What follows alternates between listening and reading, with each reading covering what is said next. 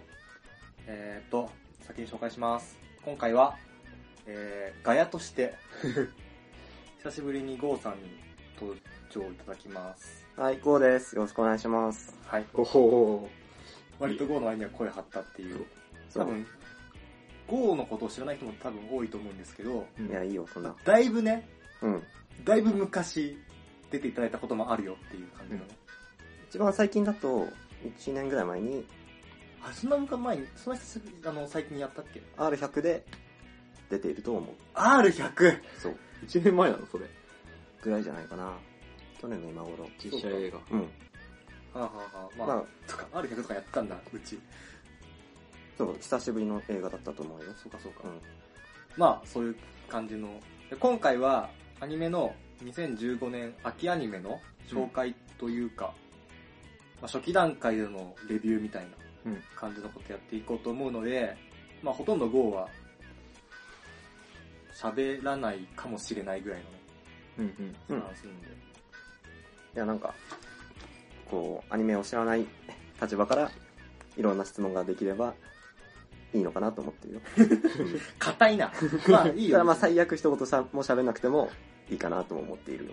あ、そうね、そうう。そうんはい、そんな感じでやっていきたいと思いますので、そんなはい。はい、ゆるゆると、やっていきましょう。そうですね。はい。で、まずね、俺の今今期に関する全体的な感想として、うん。うんこういろんな意味での大型続編が多いっていうほうほう。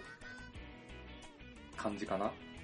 例えば例えばで言うとやっぱ、俺らの中ではガンダムじゃないうんうん。鉄血のルフェンズだし、あとやっぱ、俺らの年代から言って歌われるもののそうですな。偽りの仮面がやったっていうのも大きいし、うん。それこそルパンとか、ブラックジャックとか、あおそ松くんとかね、リメイクみたいな。そうそうそうそう。っていうのも、なんかここに合わせてきたのかっていうぐらいすごいまとまってる。固ま確きたなかにっていそうだうので、なんか、はっきり言ってしまえば、夏アニメの時よりも、うんだいぶワクワクしてるよっていう。確かにそれはあるわ。普通に面白いし、うん。作品自体が。そうなんだよね。だからまあ、こちらとしては嬉しい悲鳴じゃないけどうん。さ。 嬉しい悲鳴ってのもおかしいけど、まあ、どれ見よっかなっていううんうん。感じで見れる、ですな。はい、感じだと思います。うん。いはい。そんな感じでいいですか、全体としては。いんじゃないですかいいですかね。うん。じゃあ、一つ一つちょっと気になるものをダラダラとやっていこうかなとえ、思いますけども。じゃあやっぱガンダム先言っとオルフェンズくオルフェンズ。いいですね。 はい。えノープランだな。まあ、なんだろう。まあ、外枠から行くと、うん。まあ、監督、脚本が、まあ、長井達之、岡田真理っていうね、あの花メンツっていう。えですな。そうなんだ。そうガンダムらしからぬ。そうなんだよね。うん。で、ついこの前、心が叫びたがってるんだもん。そうだね。そうだねって割とこう、俺らの中ではイケイケなんじゃないかっていう。持ってる二た人。だ、やっぱこう、SF ものっていうさ、うんザ SF ものじゃん、ガンダムってやっぱり。そうですね、ロボット SF。どう来るんだろうってちょっと不安半分だったところもあって。おーうんうんうんただやっぱ1話見た時に、あ、これ絶対面白いやつだっていう風には確信したっていう。 1話のね、引きつける力すごいよ。うん。マジで。うん。どの辺がどの辺がっていうのはあの、ガンダムってさ、うん。基本的には少年がうん。巻き込まれて、うん。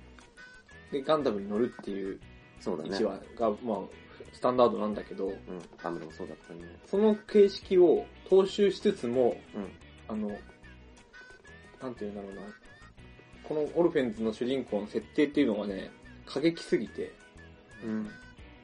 これネタバレありでいいのかちょっといいのかまあ今まで分かってる部分までだったらいいんじゃないあの、いきなり冒頭のシーンで、うん主人公の少年、今よりその、その物語の普通の主主軸のやつより前のちっちゃい、もっとちっちゃいこの主人公。うん本当にもう幼い少年の時の主人公が、三日月。そう、強盗して人殺すシーンから始まるんだよ。えっていうのがマジで、普通にバーンって言って血がバーンって出てってそいう、れがなんでガンダムの話になってくるのかな。そういう子供がいるっていううん世界観なんだけど、だからなんていうのあの、 なんていうんだろうね。そう、そうしなきゃ生きていけない子供たちみたいストリート中に。な。そうそうそう。えっていう世界観。ー、ガンダムじゃ乗させられんのそうだね。いや、うん、なんて言ったらいいのか、もと兵も士と、兵士にさせられるみたいな。もともと兵士なんだよね。働いてんだよ。そう、あのあ、身寄りがないこ孤児としてうん、あまだそこまでちゃんとこう、どういう立ち位置かっていうのは分かってないんだけど、うんまあ、こちらしき子供たちが、うん。あの、傭兵団の一員としてざ雑用みたいな感じで飼われてる形になってるほどところからスタートするわけだよ。あ、で、その傭兵団のの中になんか大事に保管されてるガンダムらしきものがあって、うんうんうん。で、まあずっとその傭兵団に、その大人たちに対して不満を持ってる孤児たちっていう感じになってて、うんで、まあ、とある事件をきっかけに、こう、下克下克上を配られてるんだよね。子供たちが。子供たちがはい。で、そこでガンダムに乗るっていうところまでが一話の話なんだけど、えそのガンダムと出会うところとか、うん乗るところとか、あと最後出てきてその、窮地を助けるガンダムだったりとかっていう、そのアクションシーンとかがすごい良か、良くて、ー、おーあとやっぱその、俺の中ですごいいいのは、三日月がうん。躊躇ないんだよね。えー人を殺すこと。に対して躊躇がない。人間味がないっていうか、うん。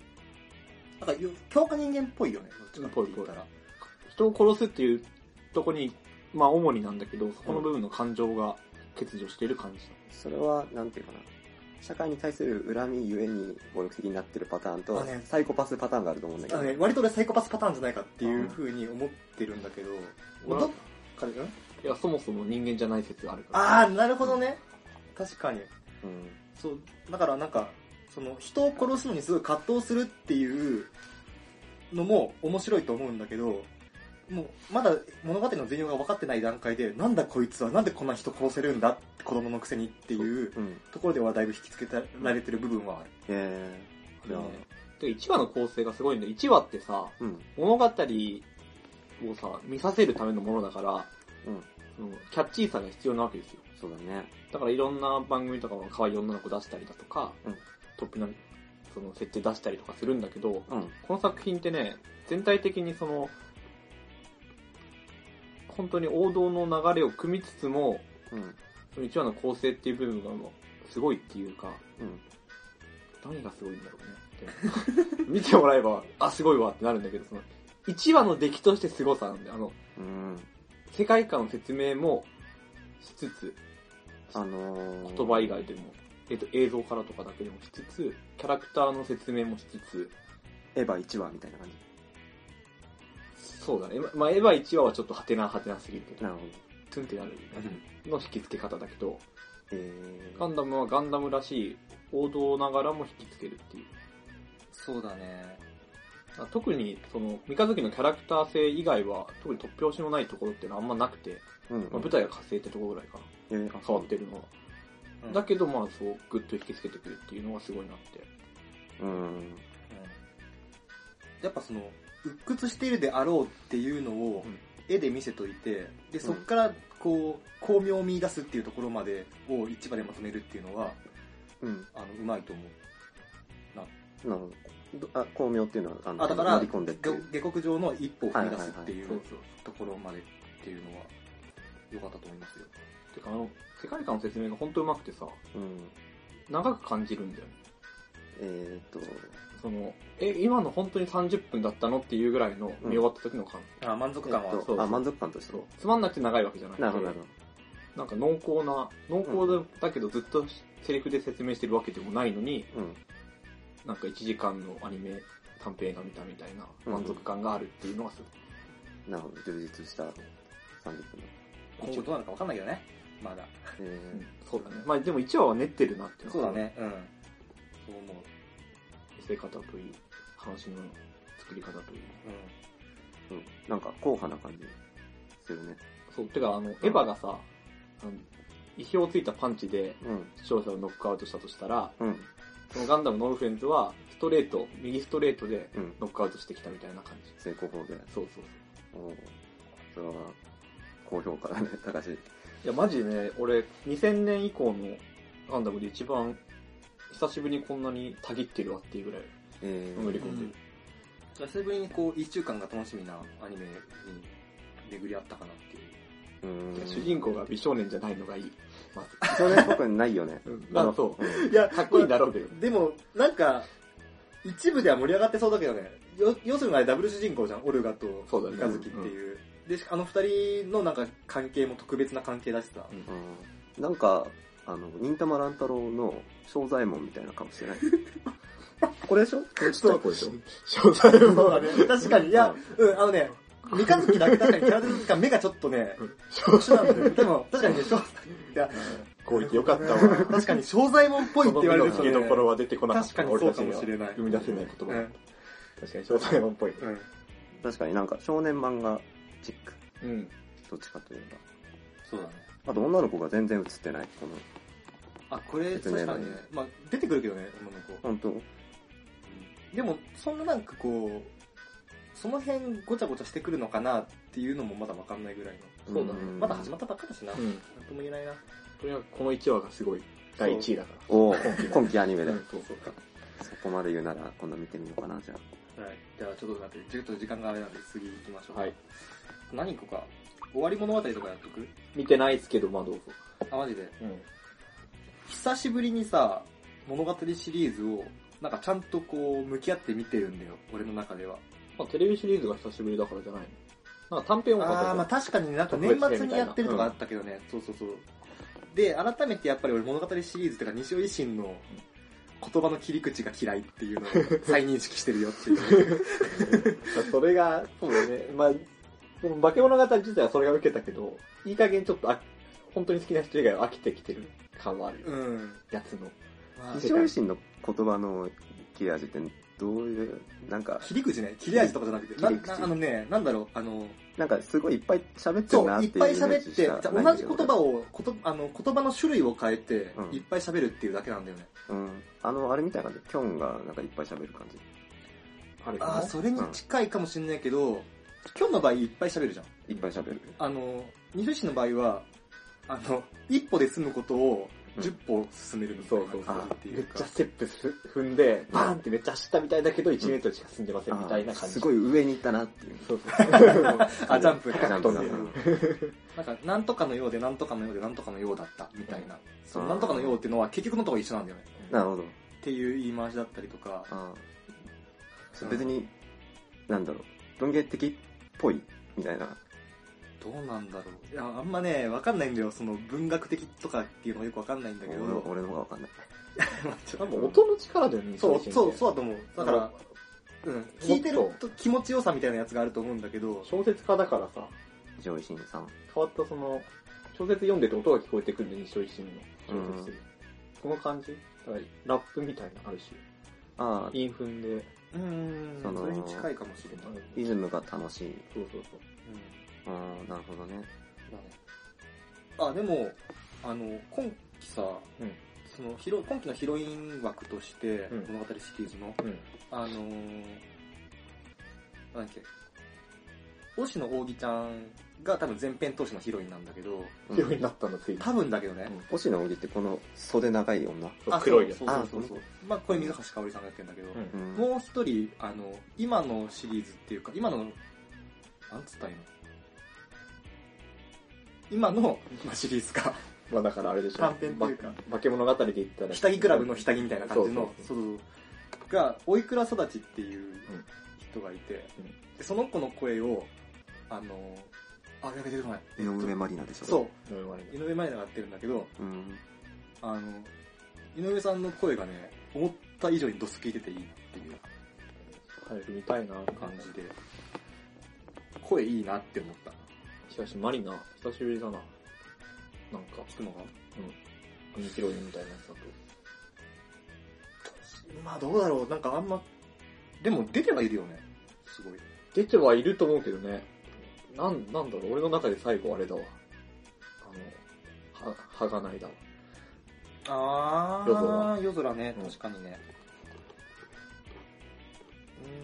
うーん出てはいるんだけど、気づいてないだけで。そうね、結構、教会の輪廻とか。 見てねー。あ、見てないやつ多いのかな、単純に。あとなんか、普通の一般向けとかも出てるでしょ、と。ああ、金田一とかね。そうそうそう。なんか、うん。まあ、はい。まあ、なんかそうだと思うんですかね。いや、でも井上真理奈すごいな。なんか、減ってない。ずっと。も出演作品が。2007年ぐらいからずっと、コンスタントに大量に出てる。う、まあ人気は人気、うん人気声優ですから。あの、二人からよくさう、ん辛坊昭之って名前聞いてると思うんだけどさ、こ監督でしょあーあこに誰、何だったっけーシャフトのうん総監督を物語シリーズで俺は二人から名前聞いてる。物語シリーズもそうだし、てかシャフトでもシャフト関係のさ、監督ってほとんど辛抱の名前が出てない。シャフト関係の、そうだね、出てる、あの、あれとかでしょ絶望先生とあ、か。絶望先生もそう。ひだまりもそうだひだまりもそうだね。なるほど。オッケーオッケじゃあ幸福グラフィティとかも、監督と総監督が違ってて、総監督の方が辛抱だったはーうんうんず。はい。そんな感じですね。あとなんかやる歌われるものでしょ歌われものやるうん。じゃあ歌われの方で。歌われ、いやまさかさ、んいやなんかゲーム、あの、再ゲームで、あの、新しくゲームができるっていうところ、時ですでに驚いたんだけど、うん。アニメもやるんだっていう。てか、ほぼ同時だよね、発売と。そうだね、9月30日とかだったはず、うんゲームの発売が。 9月に発売して、 24日か。うん。もうアニメ化ですから。そうだね。いや、あのえ、ケイジ君が主人公っていうのが、それがねびっくりしたすごいびっくりして、そう。あの、ヒロシの声のさ、藤原刑事っていう人がいて、うん。その人が主人公やってるんだよね。ハク、ハクってそうそう。若めのイケメンうんそキャラをうそうやるってのはびっくりした。そうそういうのやんない人なんだよね。ヒロシだもんね。お父さん役とかやっぱ多いね、年いってたり。うん。そうだね。あんまそなのるほ主人公、この、この年代にまで来て主人公やるっていうのはちょっと、びっくりしたわね。びっくりだねうん。てか普通に、主人公の作品何って言われて出てこないから。出てこない。うん。そうだよ。なんか、あの、出てくる作品はいっぱいいっぱいあるんだけど、主人公って言われると、うん。うん。いやー、村長違うしな、とか。えーで、で衝撃的だった。ね。でも、ヒロイン役は谷田理沙っていうさ。ただそこに俺闇を見たよ。闇あのね、男は昔からいる人なんで声優。で、女の人たちがそ装置入れ替わってるっていあう、ーそれさ、声優業界の闇いや、声優っていうか俳優でもある。芸そう能、だ芸能界の闇だよね、それはも。そううか。。わかる。すごくわかる、それ。あれでしょ、ガリレオがいつの間にか吉高由里子になったりとかそ、うヒーローもうん相手役がいつの間にか北川景子になってたりとか、そういことそうでしょそう。あのー、ね、あのメレンゲかなんかの佐藤太郎が急に誰かになるみたいな話でしょメレンゲの気持ち。違うかななんかそんな、ごめん、俺、ごめん、ごめん、ごめん。あ、見切りは、見切り発車しちゃった、ごめん、ご めん。いやいやいやそうそうそう。難しいな、もうやってないでしょ、あの番組。んやってんのかな大沢のブランチまでやってあ、るしごめん、王様のブランチって言いたかったんかな、俺は。いや、でもそれ本当にね、思ったわ。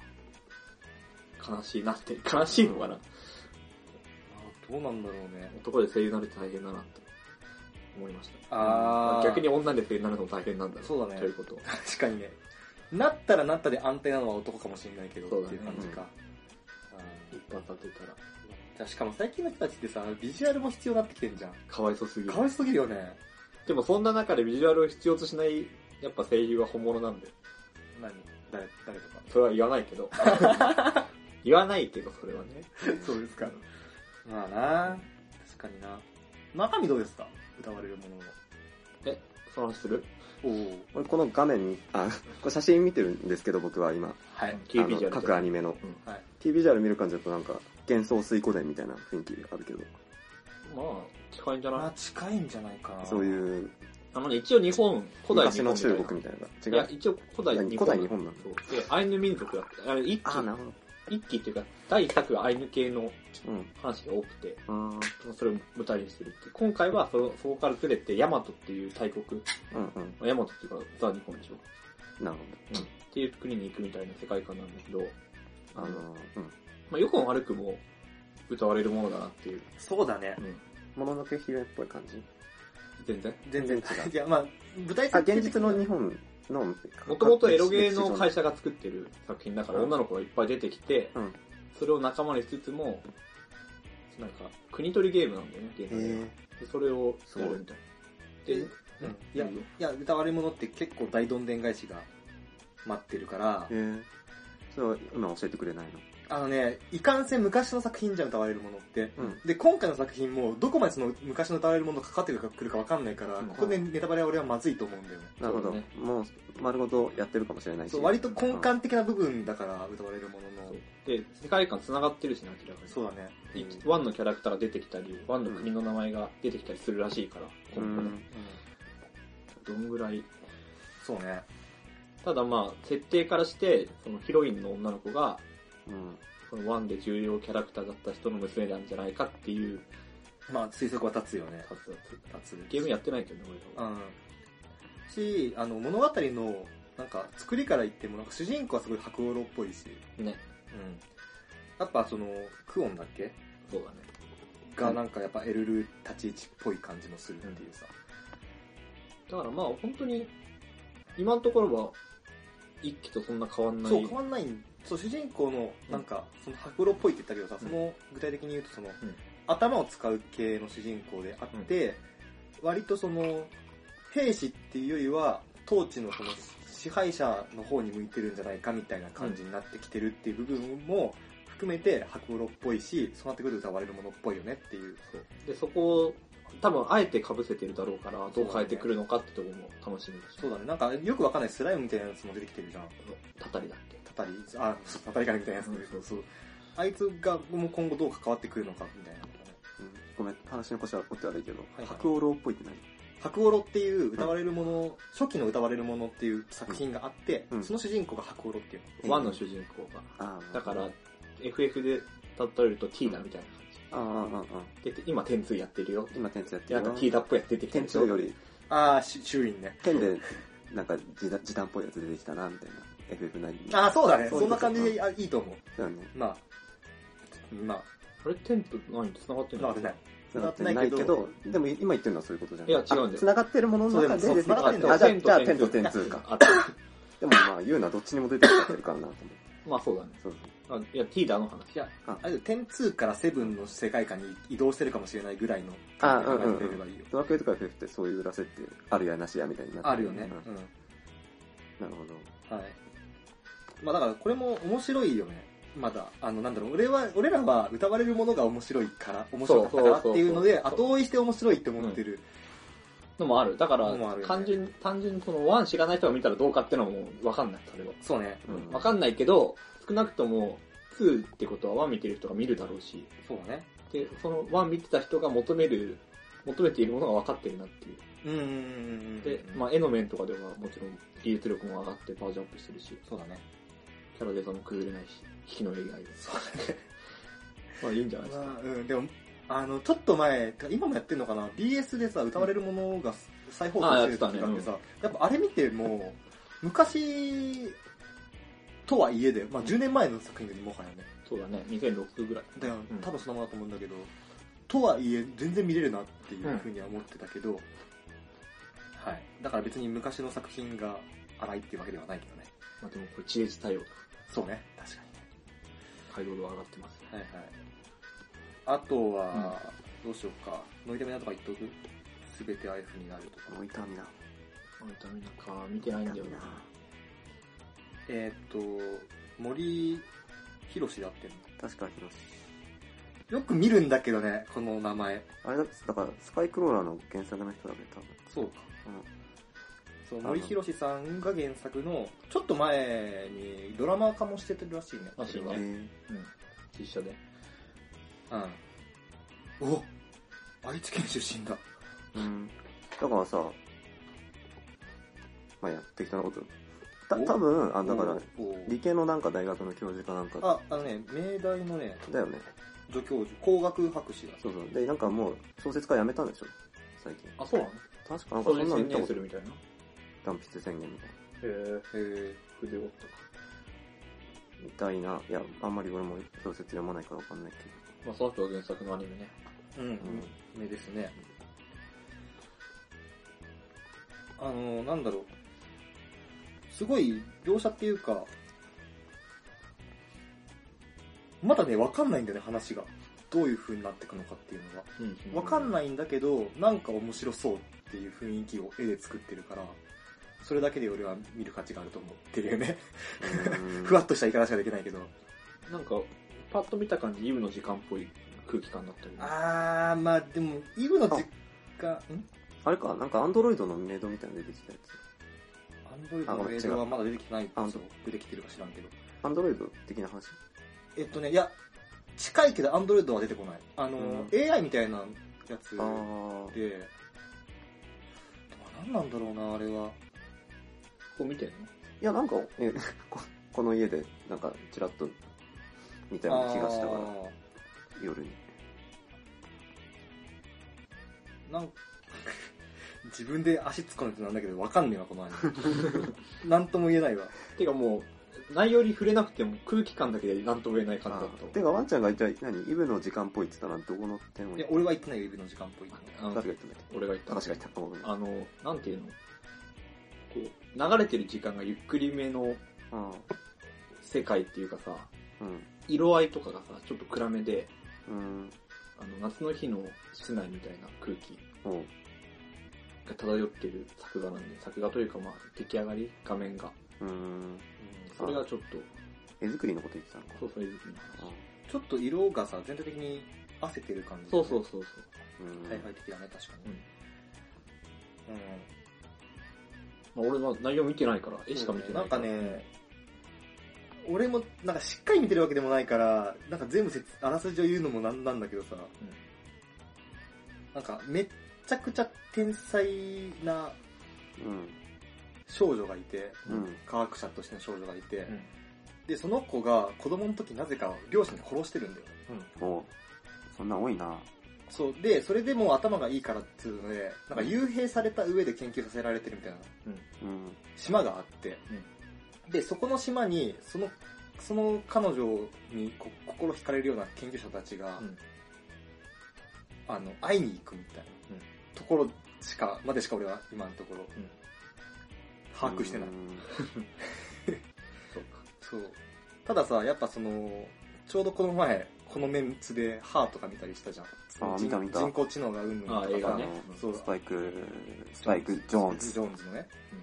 だから、なんかそういうさ、うん。こう、近未来感の、あ、なんか、もしかしたら手が届くかもしれないぐらいの近未来感の SF すごい好きで俺は。うんうんほどそういう意味で、その題材としてもすごい惹かれる部分があるっていううん。う。うんん。感じですかね。はいはい。はい。こんな感じ。オッケー。そうか、そうか。いいですかね。こんな感じで。なんだよ。コオロギさとみがやってるその科学者の声。ええ俺全然気づかなかった。そうなんだ。い気づかないの全然変えてるってことやだって、あの、少女とはいえ、結構もうその、川井美香だと思ってたってこちげえ よ。違う違う。と違った。うんいや、普通に大人っぽい感じのええー。声やってる人だったなじゃあ、じゃあ次はゴーがうん。気になったといううん。桜子さんのあ、そうそうそう木。の足元には、うん桜子さんの足元には死体が埋まってい死体る。が埋まってる。これもう、絶対面白いじゃん。何が興味が、興味が出るよ、このタイトルには。わかる。てか俺もね、タイトルだけでこれは見ようと思った。マジか。うん。ちょっと、ちょっといいよね。おい。あ、ごめんごめん。いや、いいよ、その、全然、否定してない、一個も。肯定もしなかった。今、今、不穏な空気流れたわ。 すごいじゃん。めっちゃ放送するじゃん。東京 MX 千葉、テレタマ千葉テレ TV 系。まあ、するよ、普通。 まあね。期待されてるってことじゃないの。あ、あ、ててかか、曲系でやってるってね。これは、うん。北海道アニメだから、うん。見るんだよ、俺らは。俺らは。なるほど。見なきゃダメなんだてよ。か、しかもさ、あの、案外細かく描写されてるっていう、札幌描写っていうかさ。そうだね。あ、ごめん、北海道アニメって、あ、北海道舞台ってことあ、そうそうそう。あ旭川、旭川市が舞台じゃなかったっけな、そもそうも。ん。で、一、一日目、増毛行ったんだっけそうそうそう。ね。増毛行ったりとかして。えー、で、セコマ、コンビニといえばセコマだし。そう。うん。セコマね。そういう描写が。例えば、家の一軒家の前に、あの、灯油入れるでっかいタンクが、あーね。あー炎のあったりとか。そうそうそうそう。なんかちゃんとロケハン、ロケハンしたんだろうなっていうところも含めて、すごい丁寧な作品だと思う。うーん。で、これ、あれ、1話完結で一回一回推理やるのか、今のところね、そんな感じ。あ、そういう感じ。 1話で事件に出会って、あ、でもコナンの場合さ、前編後編とかってままままあったりするけど、うん今のところはない、そういうのは。うんで、その裏でなんか一本の大きい話が動いてるみたいな。あ、それがおそらくじゃあ、足元に死体が埋まってるような話になるのかいや、多分これはね、なこれえ、これ、タイトルさ、うん関係ないの話のあ中のでね。関係はあるんだけど、うんそれがね、結構ぶっ飛んでる設定で、うん。あのー、まあ、桜子さんっていう、まあ、ヒロイン的なキャラクターがいて、主人公がまた男の人がいるんだけど、うん。まあ、その、その主人公曰く、うん。桜子さんと一緒にいると、なぜか僕は死体をよく目にしてしまうんだよね。うんっていう、そういう意味。だから桜子さんと一緒にいると、うんすぐそばに死体がある。そう。なんかコナン君みたいなもんだよ。コナン君といると、うんうんそうそうそう間でかわすわけでしょ。そうそうそうそう。そうだね。っていう意味合いでだと思うよ、このタイトルは。えー、あ、じゃあ何ちょっとコメディーだっていうの全然コメディじゃない けど。だって今のでコメディだと思ったのいや、その前に、だから、アニメの、推理アニメの主人公、死体と出会いすぎみたいな。あ、そういうギャング的なこと言ってる別にメタ目線とかじゃなくて、うんうん。だからそれをや揶揄してるだけじゃないその桜子さんといると本当にもうなんか死体にばっか出会っちゃうよみたいな。やれやれだ。そうだね。俺ただ単に梶本次郎のうん。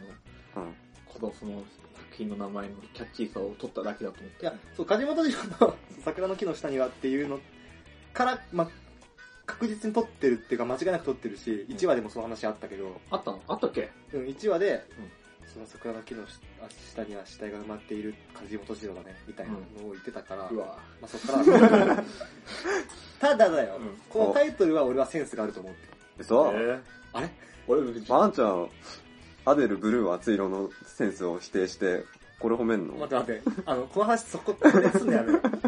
今、誰もわかんねえから。あ、わかったわかった。何の話桜子さそんれ、はうん、あの、映画の話。この前、カンヌのパルムドールからも撮ったよね、確か桜子さんの足元には死体が埋まっている。うん。に。し、セあンスがのいってない綺麗みたいな。綺麗。綺麗だし、うん。み、なんか、一回二度見しちゃうようなタイトルだと思あ、それはもちろん。うん俺も思ったから言ったし。そう面白い。でうん。そうだって。うん。う。それ、しかも、この名前に恥じないぐらいの絵のセンスっていうか、うん絵柄はすごい綺麗おう。そうだね。だし、作画力はあると。作画力はあるし、あの、毎回バンクのシーンあるじゃん。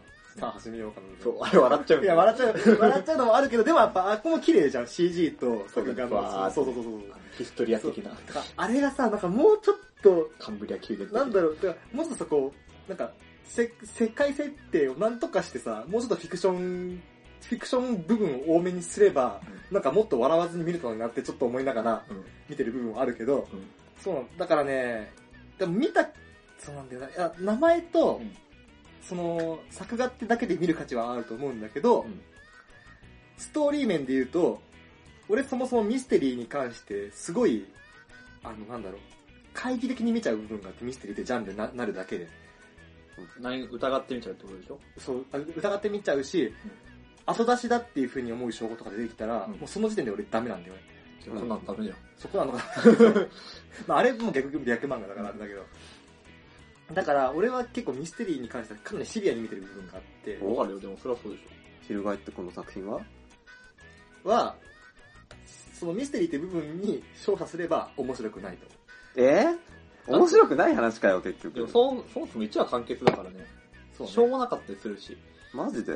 その、なんか自殺だと思われてそっ、か最新話だと、俺の中の最新話だと自殺だと思われてたおばあちゃんが、うん。実は、足滑らして死んだだけですよ、みたいな話。だったから、トリックそうトリックとかじゃないんだよ、だから、うんその、実際その検察官がや日頃やってるような簡単な事件を、うその死体学っていうか骨をさあ、そうそうそうそう。ん。うん。見るのを仕事のうん。桜子さんの人が、その死体の骨からどういうことがわかるかみたいなことを言うだけっていう。朝香さんは何骨から分析する鑑あ鑑そうそうそうそ析ういう鑑仕事定の人みたいな。ここで骨がこういう風に砕けてるっていうことはとか、あ、そうなんだ。へ虫歯が多いから100年以上の前の骨だなとか、え。そうそうそう。そういう感じのことを言ってって、うんっ。ていう話なんだけど。でもこれ多分ね、そもそも梶本次郎を知らない世代に向けてのアニメだと俺は持ってるから、なるほど。うんいや、わかるだろう。だって教科書出てるよ、梶本次郎。えでも乗ってるのレモンとかじゃん。まあ桜の木の下まあには確かに入ってないでしょ。俺正直、この題名見た時切れそうだったから、はぁバカにしてんのか梶本次郎バカにすんなよって、本当に思ったから。だなっていう。そう。か。なんか、でも俺中学生だったら好きだったと思う。これは悪い意味じゃなくて。あえ、でも、すうん。え、推理はコナンレベルなんでしょあのね、推理の面白さっていうよりは、その、なんていうの中学生って頭いい女の人好きじおい、 なんか、なんかそれ悪意あるぞ。ゃん。い、や、なく、そうかな。あの、なんか、いや、女の人に限らず、頭いいキャラに憧れるじゃん。例えば、デスノートのライトとかさ、ああ、わかわかりやるすくか言うも。と。まあ、ライトは確かにね。で、単純にさ、その、ハートフルよりは、頭脳面積の方にそうそうそう行くかもしれない。中二病とか単純にそういうんじゃなくて、そういうの憧れる時期じゃん。そうなりたいとかさ。そうかもね。で、そういう心をくすぐる作品だなと思う。なるほどね。そのだから、ミステリーが主じゃなくて、桜子さんの頭の良さが主だから、あえうん頭いいなって思う感じでは、ぐらいには、うん、っていうか無理してない部分だけずっと入ってくるしね、その、確かにね。そのうん論理自体に。確かに。だからその地味、いい、いい意味では、堅実で、悪い意味だと地味って感じ。うん。でもそのさ、うん回答編に入るところのさ、さあ、の、あっこの切り替えは、その地味さを売りにしてくるのかどうかと思うけど。だから笑っちゃうんだ。 俺らみたいなやつは笑っちゃうけど、まあそうね、そうね、そうね。はいはいはい。ララノベでしょ多分。多分ラノベだと思うよ。うん、だと思うんちだょっと待ってね。からいいと思ラノベだね、ウェブ小説もともとう。うんううんん、ぽいぽい。角数川が増えたね、本当に。はい。そんな感じですかね。 えーただ、いや、今後化ける可能性はあると思う。のある。そう、裏で流れてるストーリー自体が面白そうだなって思って、その、目につく推理よりは、だから俺多分桜子さんは見続けるし。えー北海道民として見なきゃいけない。そうだね、マストですよ、ゴーさん。そうなんだ。俺、ちなみに今日のこの収録の裏テーマとして、見るアニメを一個決めようと思っているんだけど、はい一個だったらオルフェンズだよ。そうだね、ガンダム超えそうにないな、この先。オルフェンズはもうずば抜けてるから、マジで。じゃあ、桜子さん、ちょっでも桜子さんも見るんだよ、北海道民だから。と、 見るんだよって言われて。見なきゃダメとかじゃないんだ。見るんだよ。うん。わかった。あとはどうするうん。あと適当に話す何があるかちょっと、思い出せない。えー、っと、 ゆるゆりさんきとか。あのね、ゆるゆる三期は俺はディスになっちゃうから嫌だ。あ、そうなんだ。ん俺割と好きだけどね、ゆるゆりさんきの方。なんでこれね、難しいんだよ。ゆるゆりって今までさ、うんはいあ、俺1みたいな。まあ、特に俺は思ってるの1なんだけど、はいはいはい。ゆりアニメという皮をかぶったうん逆にアンチゆりアニメみたいなとこあると思ってたの俺は。ゆるゆりがそう。ほう。なんか、女しか出てこないし、うんゆりゆり、うんはい。ゆりゆりしてるんだけど、キャラクターたちは。はいはいはい。でも、ギャグをめっちゃふんだんに入れてきて、うん。で、きあの、その、ゆりって滑稽なんだよ、みたいな。ある種笑えるんだよ、みたいなあ感じを俺は受け取ってて、たの好きだったんだよあ、なねる。ほどね。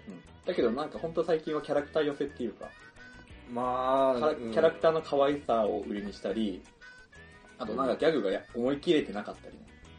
マジでそれよりはこの、うん。一枚絵で女の子可愛い笑ってる絵みたいなほ方うに力入れてる気がし、そってかそっか。い見なくなっちゃったんだけや、ど。俺、うん。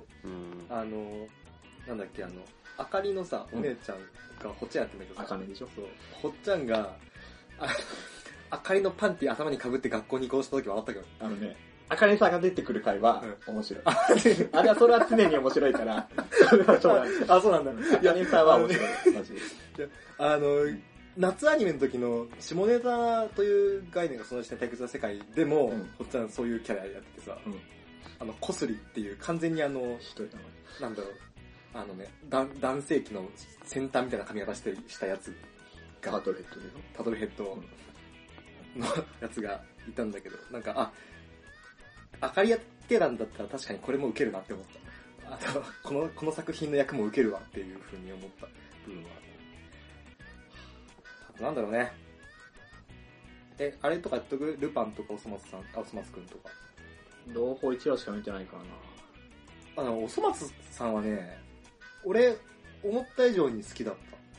マジでうん。ああ、1話は、ちょっと、コテコテすぎてうん。あれだったけど、2話からは結構好き。なんか俺ちょっと見たいと思ってるドブ顔をめっちゃ笑顔でバタフライする。 重視ますでしょそうそう。それは、それはめっちゃ見たい。あのね、あのね、あれ、あの話、結構面白くてさ、おそ松がうん朝起きてきたら誰もいないわけですよ、うん家に。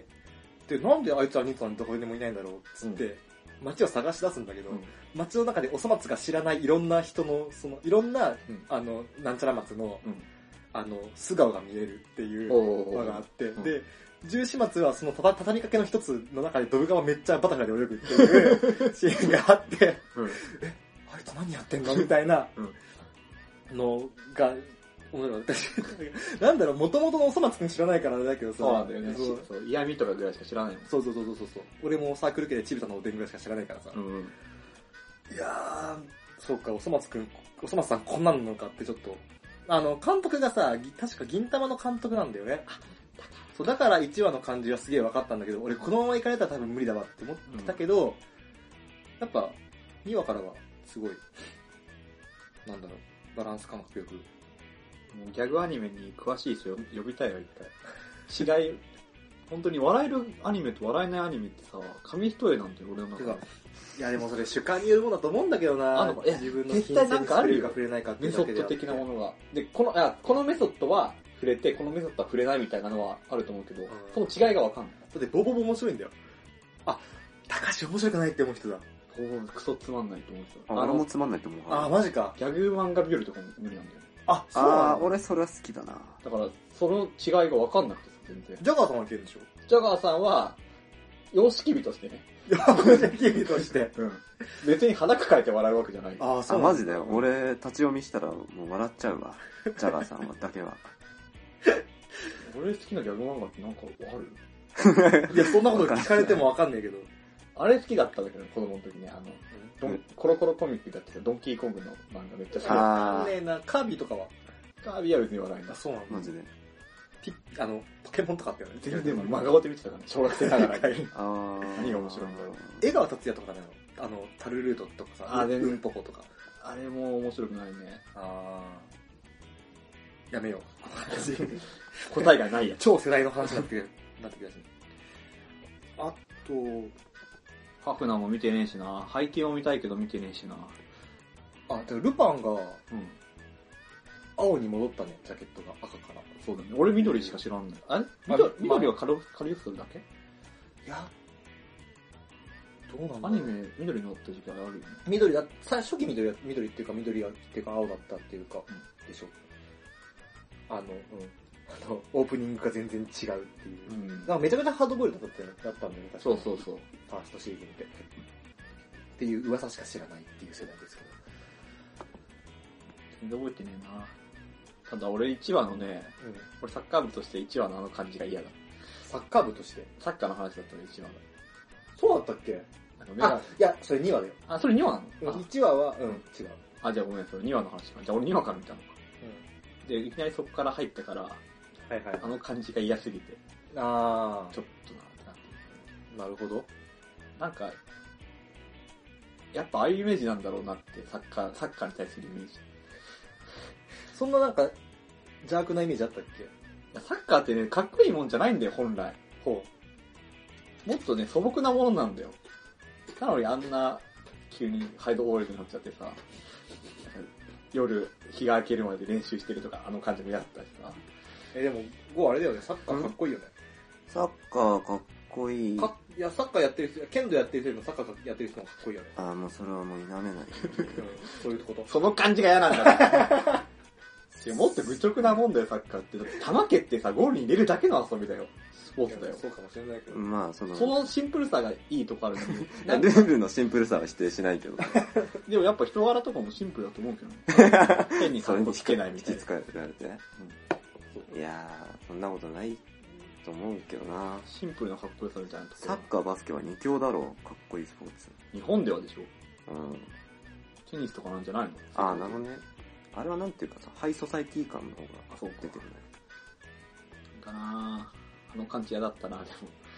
まあ、ちょっとやろう。もう別のやつ。えっとねあ、ごめんてか どういう感じで描かれてたのルパンの中でサッカーが見てもらえばわかるけあど。分かったじゃあ見る見る見るオッケーオッケ命かけてやってますけど。ーはいはいあーそうだななんか、あ、そうだ。ワンパンマンやってねえじゃん。やってないね。ワンパンマンは、見るでしょ。ギャグ漫画俺嫌いだなと思ってそう。じゃあ、あのね、いや、ワンパンマンは、見た感じラッキーマンだけどね。あ、でも近いと思う。てか、あの、名前からしてさ、ワンアンパンマンが、うんあのさ、これ、そもそもこれアニメになってること自体が奇跡なんだよね。うん。もともとさ、うんゴーのこの、ふーんの興味のなさがすごかったけど、いや、興味持つ、ごめん。俺は言うけど、あアニメになてったことが奇跡なんでしょ。そう。それはもうすごい風呂敷広げてるよ、ワンちゃん。あのいいね、のかこれもともと、おう。ワンパンマンって、まあ、そもそもアンパンマンのパロディとして出てきてて、うんえあのね、めちゃくちゃ絵が下手なワンっていう、あの、俺じゃないよ。うんえっと、AON の、AO、AA、じゃあ ONE のワン、一っていうね。はい。はいっていう人が、ウェブでうん掲載してたのがワンパンマンなの。はいはい。そもそもひな形がね。なるほど、なるほど。で、それをずっと掲載してたところに、あの、アイシールド21で有名な村田さん、うん。うん。ジャンプ漫画家ですよね。うん。あの人が見て、おこれすっげえ面白いってなって、うんで、それを作画したいって掛け合った結果、隣のヤングジャンプだっけな。まあ、あの、ジャンプ漫画のウェブ版うんううん。ん。に掲載されるようになったわけ。村田作画でへ村田作画で。え。これ村田作画でしょあのアニメも。言われれば。で しょそう。で、それがうん、思いのほか好評を博した結果アニメ化したの。えー。だからさ一素人が書いてたウェブ漫画か、ウェブ漫画がアニメになってんだよ。すごくないそれって。そもそも。えーっと、だから雑誌掲載を飛ばしているってことかな。雑誌掲載はしてされてない。っていうことがすごいよね。すごい。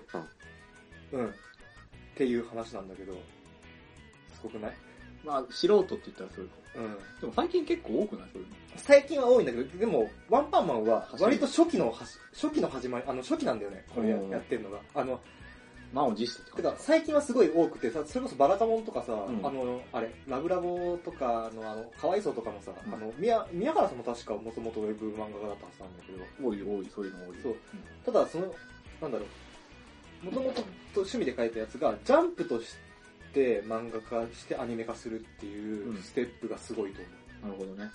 バクマンでは出てきそうなキャラだね。あ、出てきそうだね。確かにね。まあ、そういう話なんだけど、うんうん。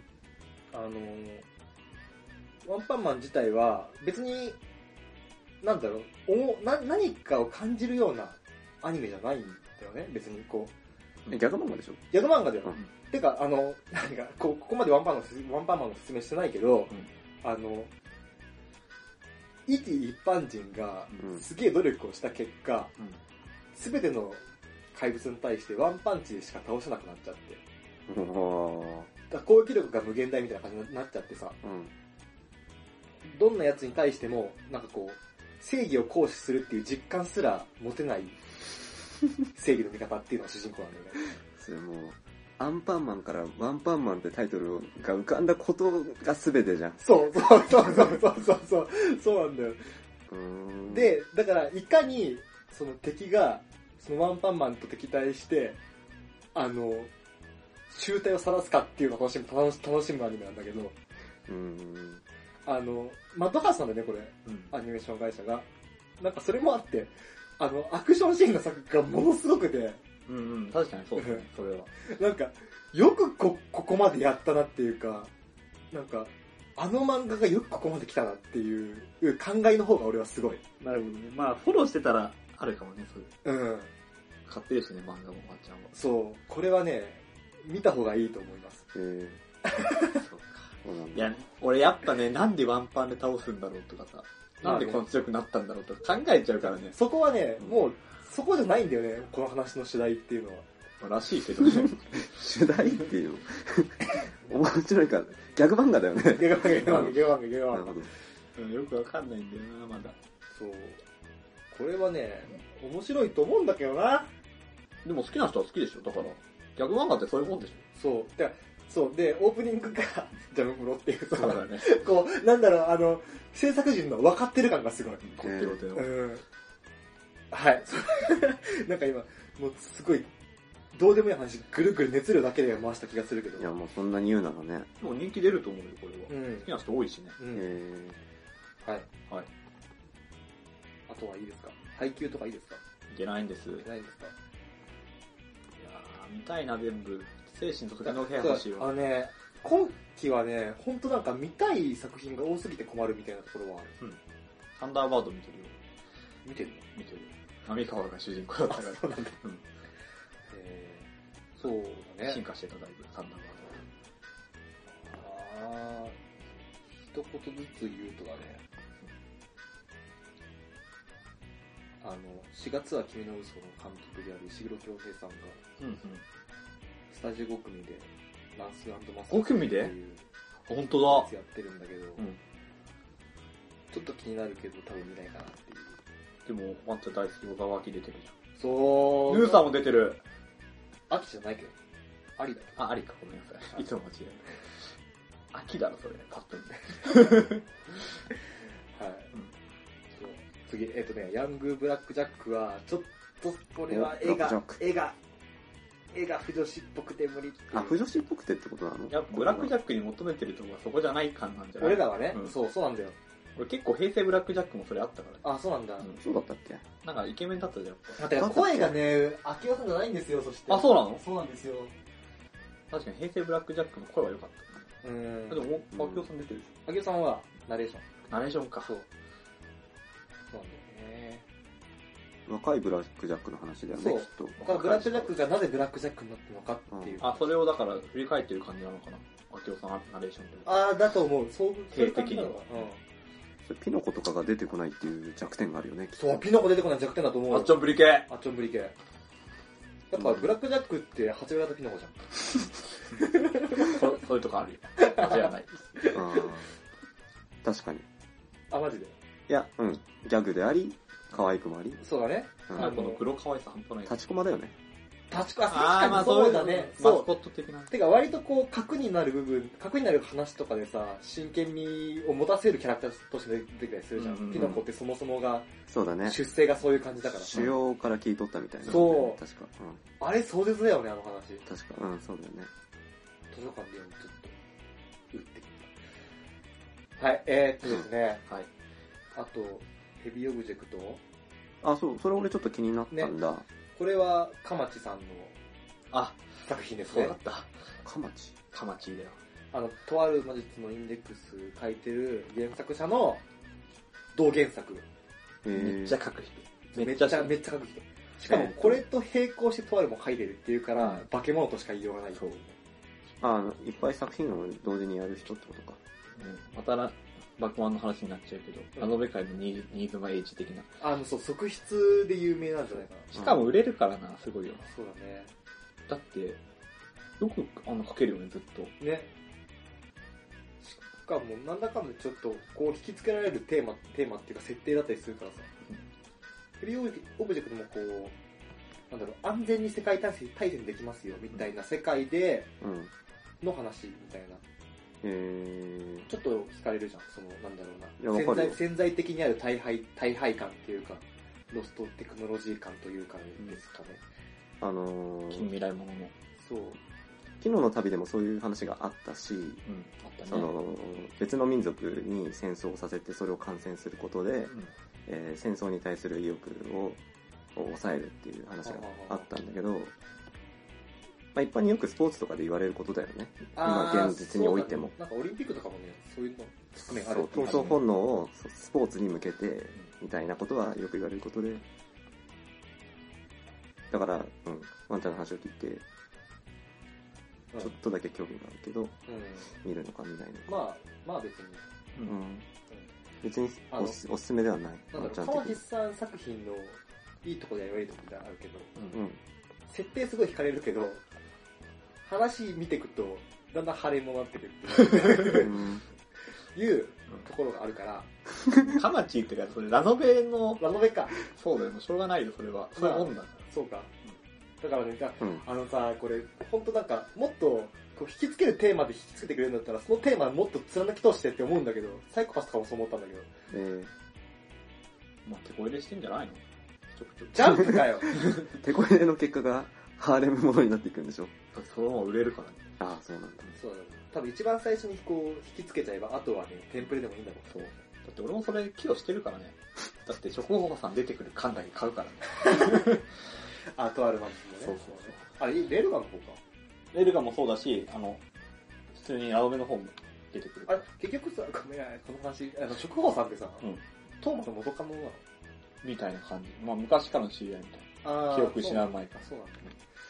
はい、えー、っと、あとは何かいいかなまあちょっと時間もいいとこなので終わら。りますかあ。そう、もう一時間。はいはいはい。どうですか、ゴーさん、今回、うん話聞いてて。何を見ようと思っ面た白そうだね。あ、ごめん、最後に一個聞いていいかな。いいよ。探偵チーム KZ 事件ノートっていうのは面白そうじゃないの見てない。見てない。あ、じゃあ、じゃあ、エンディングに行きましょうよ。いや、なんか、あるね。これ違うな。あー、それあれじゃあない、これだね。昼とかやってるじゃない探偵チームカズ。 ?9。分枠って書いてあるよ。天才テレビくん枠内って書いてある。ああー、アリス SOS とか。 SOS じゃん。ああ稲葉のじゃあ白崎じゃん。さっきゴーが思ってた、そのアリス、S、あの探偵団に、似てるねっていうのは大正解だった。大正解だね。すごいね素。晴らしい。現代のアリス探偵団か。はい。やっと探偵。あ、ちょっと待って、どう俺、ちょっとこれだけ言いたい。あのね、はい俺は、コンクリートレボルティを俺今季すげえ推してるから。これでしょあの、なんか、あれでしょキルラキルみたいなね。キルラキルみたいな映画だし、好きだね。コンクリートレポルティを超人幻想。そう、あのね、これ、あのさ、俺こういう作品すごい好きでさ、うんあの、なんだろう、あの、水島誠司ってあれじゃあん。と水川聖がガン、えーガダンダムの人じゃない。ブル O の人がえやってるやつなんだけど、あのね、なんだろう、あのさ、ゴーだったら分かってくれると思うんだけど、俺さ、あの、ー、わかるかな。特撮ものとかの中でも、うん。あのさ、ウォッチメンとか、うん。ああいうのが好きなんだよね。なんていうか、ダークなヒーローもの。ダークだし、なんだったらその、なぜ自分たちはうん。超人なんだろうかとか、超人がもしもこの世界に行ったら本当はどうなるんだろうかみたいなのことをか、うんだからタイタイバニのうんうんテレビ版とかも俺そういうところで惹かれてた部分があるんだけど、うん。うんうんうん。コンクリートレボルティオって結構そういうところがあってさ、えその、超人とか宇宙人とか妖怪とかっていうのが当たり前に存在する世界ですっていう設定で、ー、うん。でも、そういう人たちって、こう必ずしもさ、その、なんだろうな、襲ってくるやつだけじゃなくてさ、んその人類を守りたいってやつもいれば、うん人類と一緒にいたいっていう人もいれば、うんうんいろんな存在があって、うんで、それを、そういう風なその意思を尊重して、人人がそういう人たちを守るべきじゃないかっていう組織があって、その組織の話なんだよね。へーうん。だから俺、それ、それがすごい好きでうん、で、しかもこの話の、このアニメの面白いところって、うん。ちょっとあの、時間、あのね、時間が、が変わるんだ。その、未来、あの、現在と過去みたいな感じで、結構パパ変わるんだけど、話うんうのん30分の中で結構パパね。うんその、主人公がそもそもは、その、あの、妖怪たちを守、妖怪とか宇宙人とかを、超人を守るっていう課に属してたやつが、うん現代ではそれから、そのそ組織から離れて、それからと敵対する組織敵対する組織になってる。うんうんただ、理念は変わってなさそうなんだよね。うんうんうんうんその超人たちを守りたいっていう、うんその核となる部分は何なんだろうみたいなうんうんところを多分追っていく話だと思うんだけど、うんそれに今すごい俺は燃えているよっていう。うん。へで、見た目がさ、主人公のーうん009、じゃ、えっと、009の、あの、ジョー、うんい主人公、うんあの、加速装置の人。ないんでしょうんそう、ナインみたいな感じで、うんもうだからいかにもな格好なんだよね。だから、だからむか昔に対するオマージュっていうか、昔に対するその、あの、リスペクトもありつつの、うんまあだからウルトラマンみたいなやつも出てくれば、はいエリアンみたいなやつも出てくれば、藤岡弘みたいな。そうそう。で、ヒロインは上坂すみれ。そこかよ結果そこかよそう、俺もさ、そうなんじゃないかなと思ってずたっんとだ思ってたのキャスト上坂すみれって見た 時から。だからこんなに言ってるのかなって思ったのは違うの。いや、違くは ない。違くはないけど、違くはないけ違くないど、別に、別に別にそこだけではない。ああ、オープニングとかもね、すげえ面白いの。面白いというかあ、、うん。ブルースがそれで歌ってんのちげえわ。違うの違う違う。あと、エンディングもすごい攻めてる。うん。っていう感じで、俺はこれをすごいお勧めします。てか、1時間超えたのでもう終わり ます。はい、えーと、第159回学生最終防戦戦お相手はワンと。高橋とこうでした。はい、バイバイ。さよなら。